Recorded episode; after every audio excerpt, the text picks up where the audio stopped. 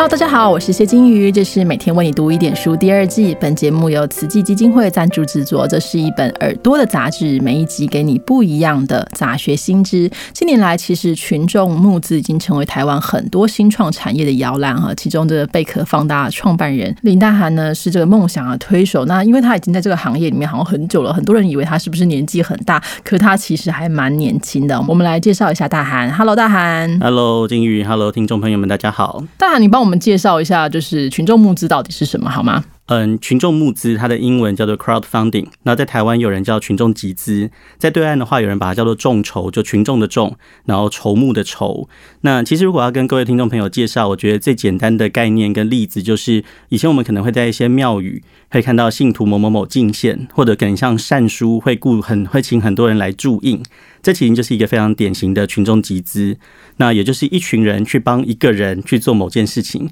可是如果你这样想，你会觉得蛮好奇的啊。那这样结婚算不算群众集资？啊，也是一群人把钱给少数人去做一件事情啊。当然，你可能会觉得怪怪的。最主要的差别就是在于他有没有说，嗯，这个目标定义的够清楚。而且这个目标不只是他要做的事情很清楚，可能还包含了他需要多少钱、多少资源才能够完成。那最后一件事情是，群众集资通常并不会完全是不求回报的，他会给他出钱的人，也就是赞助者们设定一些回馈。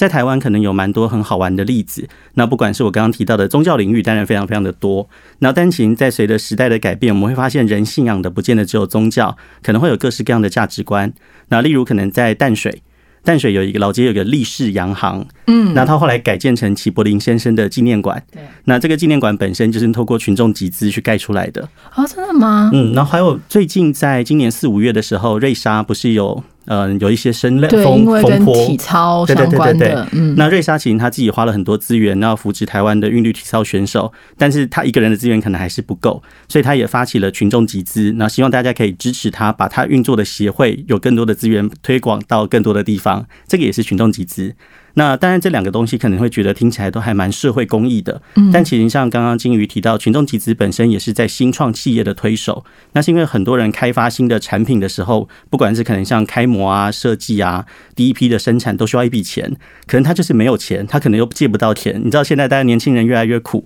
要有这个能力跟勇气去做一些新创新的事情，还是需要一些巴苦的。对，那群众集资的时候，就等于是大家可能出个一千块、两千块、三千块，在你还没做出来之前，就先预购你的产品。嗯，那如果达到一定的量的话，这个东西就可以成真了。所以，不管是面对社会的议题，或对新创产品的开发，甚至可能近期有非常非常多电影，他们为了要能够后置或发行，都是用群众集资去推动的。所以，基本上其实我们可以说，群众集资这件事情，它已经变成一个理念跟这个赞同，就是说我喜欢你，我愿意支持你，但不管你今天要给我什么东西，我反正我先买一个理念，然后我支持你把这件事情做下去，这样子。呃，我觉得在理念性质大概有一半是如此，嗯，但也因为群众集资这十年来，在台湾它已经大概发展十年了，从二零一二年开始，对，二零一二年的二月开始到现在，现在大概九年半多。那从一开始可能台湾的群众集资一年只会募个八百万左右，嗯，然后到现在可能一年可以募到四十亿到五十亿，那是一个飞升性的成长哎。对啊，那这么大的金额里面，不可能全部都是社会公益嘛，一定有很多人是想要做自己的产品，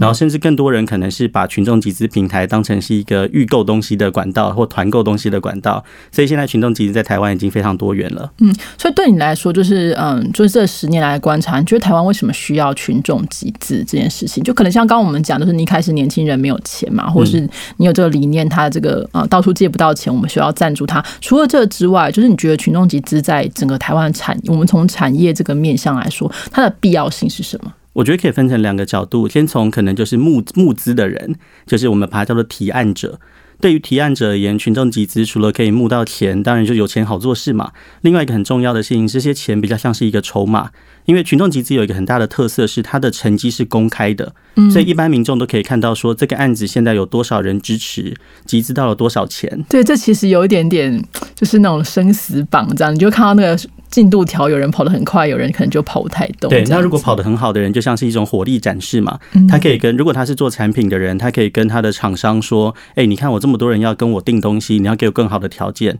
那如果他今天在做社会议题，他可能可以拿着这么多人的支持的力量，然后去跟有关单位，不管是政府或者是关键人士讲说：“哎，这边有这么多人关心，希望你也可以多支持。”嗯，所以对于提案者来说，群众集资的钱，除了钱有钱好做事之外，另一个重要的事情是它是一个筹码。对于提案者之外的，就是赞助者这个角色，因为其实台湾是一个我觉得很特别的国家，就是绝大多数人都能吃得饱、穿得暖，但觉得自己改变不了社会什么。所以群众集资可以让大家多了一个参与感，是你真的觉得是因为你的参与，所以这件事情才会成真。那这种感觉其实就像是为什么我们会想去参加国际志工，为什么我们会想要去 donate，为什么会想要去做很多好事，都是在追求一个你人生在这个世上你要做的是什么，你能够完成什么，不见得什么事情都要自己完成，但你可以成为帮别人推一把重要的推力的那个人。透过这样的方式，等于我们好像也参与了这样的一个事业，然后支持了我们想要做的事情。不管怎样，我觉得那其实确实是一个很重要的心意，因为我自己还蛮常在这个群呃群众集资的案子当中支持大家，就觉得哎看到你成功，我就觉得好开心。我记得有一个案子是鲜乳方嘛，对对，鲜乳方那时候正是在那个全联上架还是超市上架的时候，赶快去拍了一张照，就觉得当初做的这个奶粉很重要。那贝壳放大在整个群众集资的这个产业当中是一个什么样的公司？你们是平台吗？还是一个呃顾问公司？还是怎么样？可以跟我们介绍一下吗？其实我们成立到现在已经七年了，现在我们公司大概有一百多个人哦，真的对啊。然后这一百多，其实一百多常常看到你们搬家哎，呃，对，空间不够用，空间不够用。那我们公司就如同金鱼刚刚所说的，我们是以群众集资为主业。最早我们是一间顾问公司，就是专门帮忙帮要做群众集资的人规划并且执行整个案子。然后后来我们就发现有一个有趣的状况，其实要把群众集资做好，你还是有一些事先的资源跟累积。可能这时候就会出现一个很吊诡的现象啊，我就是没有资源才要群众集资啊，嗯，啊，你现在又说要有一些东西才可以做群众集资，那到底怎么办？所以在两年前的时候，我们就还成立了一个小小的创投基金，叫做天使放大，嗯，然后是专门去投资那些我们觉得很棒的点子，然后但他们还没办法做群众集资。先把它孵出来，对，孵出来，然后再继续往前做。然后在那之后，就发现还有一件事情，就是因为台湾随着群众集资的发展，你会发现很多大的平台上面已经分不清楚那是团购平台还是集资平台，那很多乱象还没有办法被解决，很多功能还没有被开发完毕。所以我们在今年年的四月的时候，也决定要成立自己的集资平台。所以我们慢慢的就变成这个产业里面的一条龙。对。然后从前面的投资到中间的执行跟行销，到后面的平台，然后甚至最后我们还会有整合行销公司去专门帮忙提供提案者完整的服务。那我们的角色其实比较像，因为之前有人会说啊，我们好像是厨师，然后我们把很多有趣的题材，他说题材是。材料、材料、食材，然后把它做出来。但是我觉得这个这个说法稍微有点不够准确。我觉得我们比较像是一个万能的服务生兼管家。其实厨师是那个提案者的团队，他要做的那件事情是那个食材。我们的任务跟我们的宗旨是帮他打造一个好的店面，去邀请很多可能的客户进到这个地方，帮他设计好的菜单，让大家进来的时候知道他点的是什么，会得到什么。然后同时间帮忙规划这个厨师接下来一系列发展的人生道路。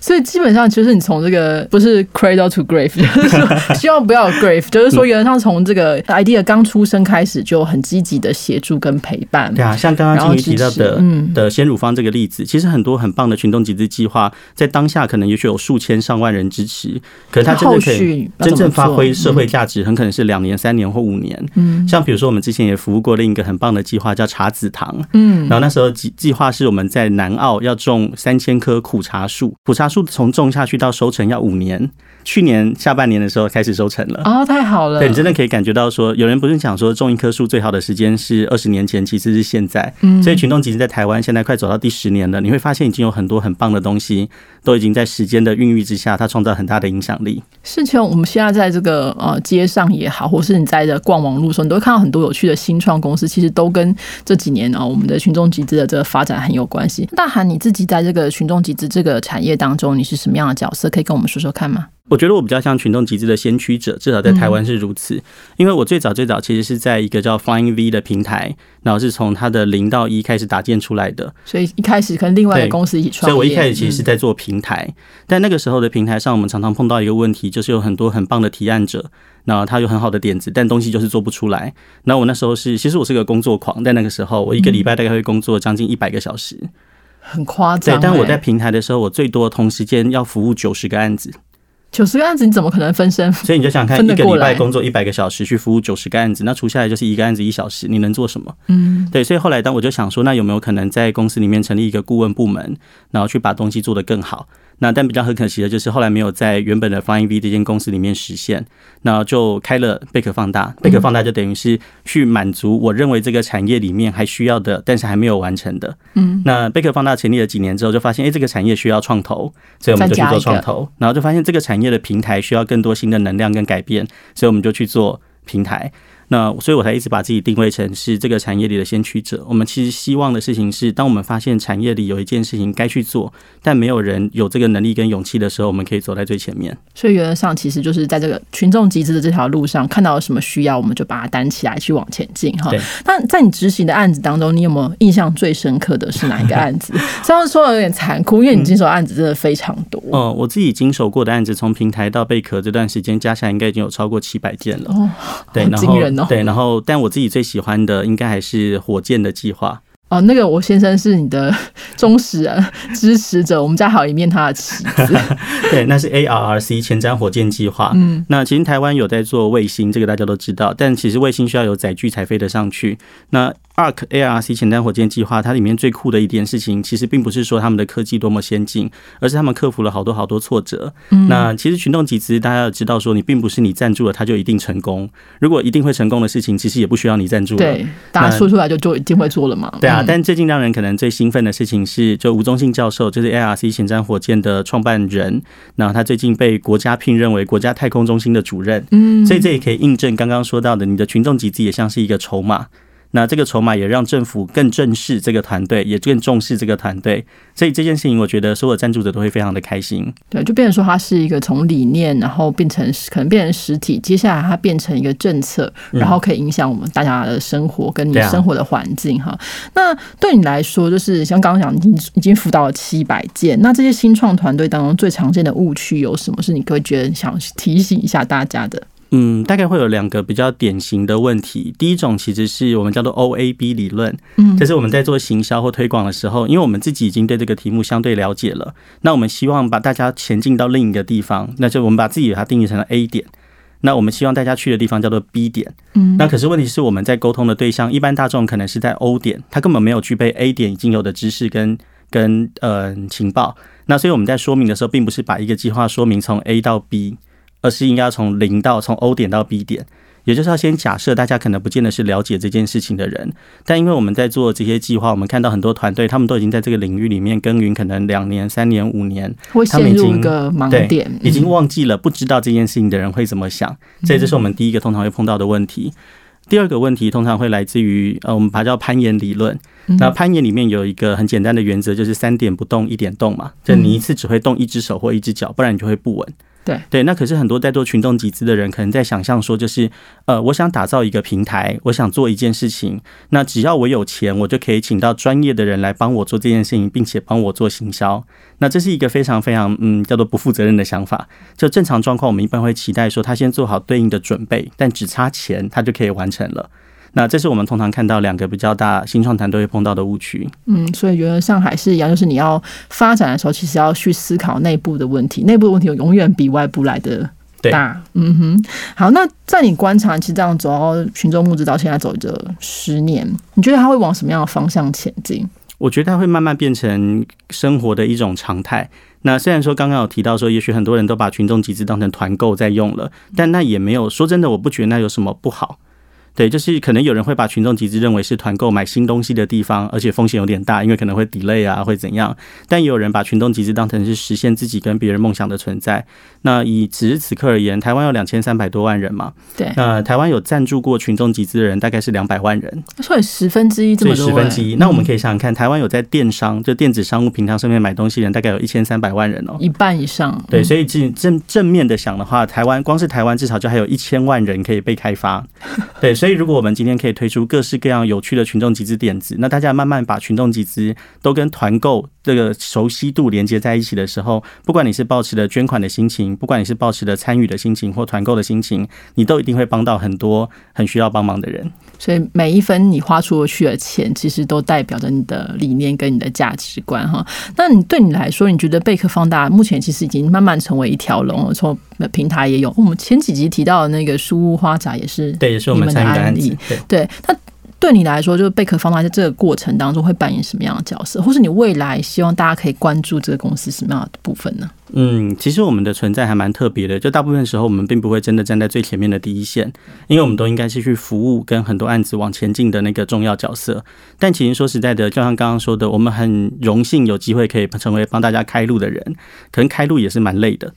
对，所以我们会希望说，我们累的时候，它其实对应的价值可以产生。那也因此，我们会希望大家可以再多关注我们公司本身正在发动的一些事情，不管是让群众集资变得更透明，或者说我们原生所推动的各式各样的计划。那反过来说，其实呃，因为我们参与的事情真的非常的多。那如果说各位听众有兴趣的话，其实光是打贝壳放大，然后去搜寻，你都可以看到很多很好玩的故事。有时候我都觉得。呃，一个人的热情是被训练出来的。那什么东西会训练一个人的热情？就是你看到太多太多很有意义的故事，而且很棒的事情是你不是只是无力的看着他们，你是真的有办法参与一些的。嗯，你们有一个媒体叫做群众群众观点，所以大家如果兴趣想要知道，就是关于群众集资现在进行到什么程度啦，或是有什么有趣的案子正在发生啊，这些故事是什么话，也可以来关注这个平台。对，好的。那最后，大家有没有什么话想要对我们的听众说呢？嗯，就是今年是一个很辛苦的一年，对，对很多人来说都是如此。那我们在跟每一个提案者在聊这件事情的时候，都会聊一件小小的事情，就是有没有哪一句话可以让难过的人开心，开心的人难过呢？有同样的一句话可以做到这样这样的事情哦，就是这一切都会过去的。对，这句话真的是双面人啊。对。